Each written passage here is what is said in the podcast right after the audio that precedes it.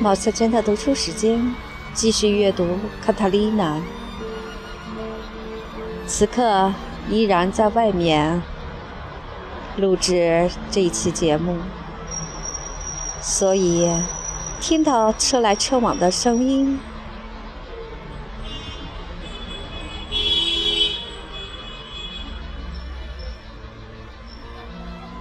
二十四。过了两三天，女院长得到汇报，说卡塔丽娜正在客厅里，是来要求让她静修的。她并不觉得意外，他把她叫进来，对她表示欢迎，吻了她，把她交给见习修女的主管嬷嬷。卡塔丽娜被安置在一间修道的密室里，望出去是修女们收拾的整整齐齐的花园。这间屋子虽然家具简陋，却相当宽敞，又整洁又阴凉。他那比尔特雷斯无需要求，他的要求就是命令，殷勤对待卡塔丽娜，因为她的美貌、谦虚和妩媚，一下子就把大家的心迷住了。修女、见习修女、做杂役的修女和寄宿的太太小姐们异口同声地夸奖她。他们喜欢他的轻松愉快，他们把他当宠儿那样骄纵。他睡的床虽然是教规规定的那种，但是跟他平时睡惯的床比起来，还是豪华的。他吃的食物虽然是按规矩做的简单而不加香料的，却是他在贫困的家中从来没有尝到过的鱼、鸡、野味。是由女院长的庄园提供的。那些寄宿的太太小姐还邀请他到他们房间里去共享精美的糖果和其他好吃的东西。他那比尔特雷斯暗中自有主意，他只要让这姑娘自己领略修道院生活的乐趣就满足了。这生活既安静又有愉快的活动，完全没有人世间的纷扰。休息时间有城里显贵的绅士淑女来看望他，他们大多是女院长的亲属，或者是她的修女们的亲戚。他们谈话的内容并不完全限于宗教，因此修道院的生活也就不单调了。卡塔丽娜对他们的眷顾实在有点受宠若惊。他带着几分反抗情绪进修道院来静修，是由于他的忏悔神父的命令，再加上他母亲的劝说。不过，他结果发现，这倒不是不愉快的。他若不拿修女们的悠哉悠哉而井井有条的生活，跟他自己在家中终年辛劳，但一直处在贫困的阴影下的生活做比较，而不羡慕他们，这才怪呢。有些时期，没有人叫他和他母亲做他们做的那种特殊的活儿，他们只得靠多明戈的不固定的收入才不致挨饿。他跟修道院全体人员一起在该院所属的精致的小教堂里参加礼拜仪式，觉得很惬意。女院长的耳朵乐感很强，她要求歌咏务必动听。仪式不但要举行的虔诚，而且要隆重。卡塔琳娜有敏锐的感受力，她在这种仪式中既得到感官上的喜悦，又得到精神上的满足。完全出于她的意外，她觉得修道院生活并不是她原先害怕的囚禁，而是解放。她喜欢使人开心，也使大家都觉得开心。她希望人们爱她。人们也的确爱他，虽然他惦念 Diego，时常想着他，但是他心中不得不承认，如果今后回顾起这一段静修的生活，会觉得他正是他一生中最愉快的一个插曲。每天傍晚时分，塔纳比尔特丽斯把他叫来，跟他待上一个小时。他闭口不提希望卡塔丽娜出家做修女，然而他不久就不仅为了前面已经讲过的动机而怀着这个心愿，而是凭他对人的性格的洞察力很快就觉察到卡塔丽娜除了品德优良外，还聪明而学得快，且有鲜明的个性，将是个能为修会增添光彩的人。女院长对她谈话，不是作为一个有身份的贵夫人和修道院院长，而是作为一个亲切的朋友。他力图左右这个姑娘，但他知道必须步步谨慎。他对她讲圣徒的故事。启发教育他，还讲宫廷中的轶事，使他明白，即使一个修士或修女，也可以参与国家大事。他对卡塔琳娜讲修道院里的事务和他的产业的经营管理，目的无非要打动他的心，让他知道罗特里格斯堡加尔莫罗会修道院的女院长责任有多重，地位有多高。有可能达到这个地位的想法，是足以使女裁缝玛利亚·佩雷斯的女儿心迷神醉的。可是，女修道院里的秘密是不大守得住的。尽管唐纳比尔特丽斯对任何人都没有透露过他的计划，然而隔了不多几时，修女们和宿舍的太太小姐们已经都知道，卡塔丽娜享受特殊待遇是因为什么。令人望而生畏的院长嬷嬷这样抬举她，又是为了什么？有一天，一个感情奔放的修女对卡塔丽娜说：“他们全都多么喜爱她，多么希望她能同他们永远待在一起。”一位因为丈夫出征在外而寄宿在修道院里的太太对她说：“但愿她出家当修女。”我要是你的话，孩子，她说。我明天就求院长嬷嬷接受我当见习修女。哦，可我就要结婚了，你会后悔一辈子的。男人是生性野蛮、不知体贴而不忠实的。那位太太是个脸色苍白、死气沉沉的胖女人。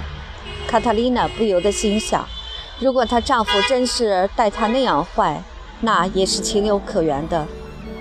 天上的新郎伸出了双手欢迎你。你怎么能踟蹰不前呢？那位太太接着说，同时向自己嘴里塞进一颗糖果。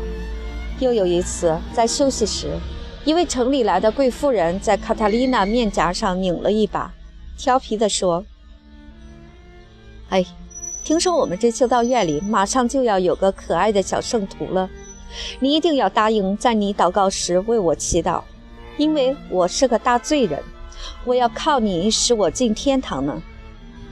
卡塔琳娜大为惊愕，她并不想当修女，更不想成为圣徒。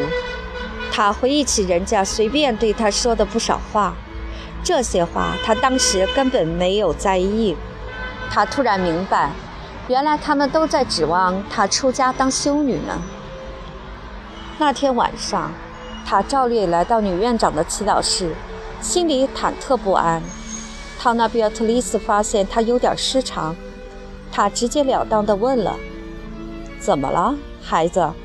他问，骤然打断了卡特琳娜正在说的话。女孩子一愣，脸涨红了。“没什么，院长嬷嬷，你怕跟我说吗？你难道不知道我把你当自己的女儿一样疼爱吗？我总希望你对我至少也该有点感情。”卡特琳娜眼泪夺眶而出，女院长展开双臂，做出亲热的样子。来，坐下吧，孩子，告诉我你有什么心事。卡塔琳娜走过去，在女院长的脚边坐下了。我要回家，她啜泣着说。塔纳比尔特丽斯身子一僵，但她马上就镇定了下来。难道你在这里不开心吗，我亲爱的？我们尽了最大努力使你开心，你博得了大家的喜爱。他们的喜爱把我困住了，我像是掉在陷阱里的一头野兔。修女和太太小姐们，她们似乎都认为我出家是理所当然的事儿。可我不要出家。女院长一时怒火直冒，因为这些热心肠的蠢女人泄露了她的机密。但是她在庄重的面容上一点儿也不露声色。他柔和地回答：“这只能是在天主的启示下采取的自由意志的行动，没有人会强迫你去做的。你绝对不能怪那些太太小姐，因为他们从对你的感情出发，不愿你离开他们。我自己呢，我不否认，我愿我们的圣母会在你心中唤起跟我们待在一起的心愿，以报答他赐予你的洪恩。你将是我们修道院的一大光荣。我知道你不单是谦虚虔诚，而且有聪明的头脑。我们的那些修女呀，唉。可惜，大多不能把善良和智慧结合起来。我是个老人了，渐渐挑不起我这职位的重担了。或许胡思乱想是罪孽，不过，假如我能有你这样一个举止得体、生性和善而又有清醒头脑的人在我身边帮我的忙，同时又知道，到我享尽天年，天父召我回去的时候，你将接替我的位置。那对我将是多大的幸福！他顿住了，等卡塔琳娜来答话。他轻轻摸摸姑娘的面颊：“你待我太好了，院长嬷嬷，你的恩情我感激不尽。要是你认为我是个没有情义的人，我会大大伤心的。我实在不配得到你心中想给我的莫大的荣誉。”这段话虽然没有直率地拒绝那令人心醉的许愿，女院长却非常灵敏，不会不明白话中的含义。她觉得这女孩子除了害怕之外，还很顽固。她怕再向她劝说，只会增加她的固执。她并没有打败她，不过谨慎点儿，还是暂时退却为妙。这事情要由你良心的指示来自己做出决定。我绝没有左右你的想法，那我可以回家去了吧，院长嬷嬷？你要到哪儿去都随你的便。由于尊敬你的忏悔神父，我请你赏脸在这儿待满他所说定的时间。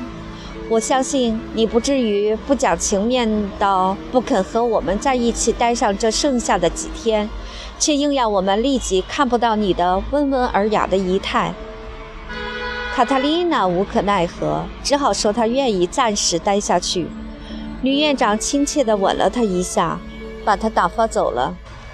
在这祈祷室里，又只剩她一个人了。她只顾埋头深思起来。她不是个肯认输的女人。她一念之间对卡塔琳娜感到不耐烦，可是这种情绪没有好处。他就立刻把它抑制下去了。他意志坚强，头脑灵敏，一下子就想出了几个办法。他仔细权衡各个办法的利弊。他认为，只要不致犯下罪孽，可以不择手段，使姑娘在这个世界上得到幸福，在下一个世界中灵魂得到拯救，同时又能使修会增光。显然，首先要做的是试一试。是否经过比他更有效的劝说，能使卡塔琳娜的心理状态正常起来？他想来想去，没有人比塞格维亚教区主教汤布拉斯科德巴莱洛更适合于做这件事儿了。他创造了治好他残疾的奇迹，他身份显贵，他的圣洁令人肃然起敬。他坐下来，写了一封信给他。说他有事相商，请求他劳驾一次。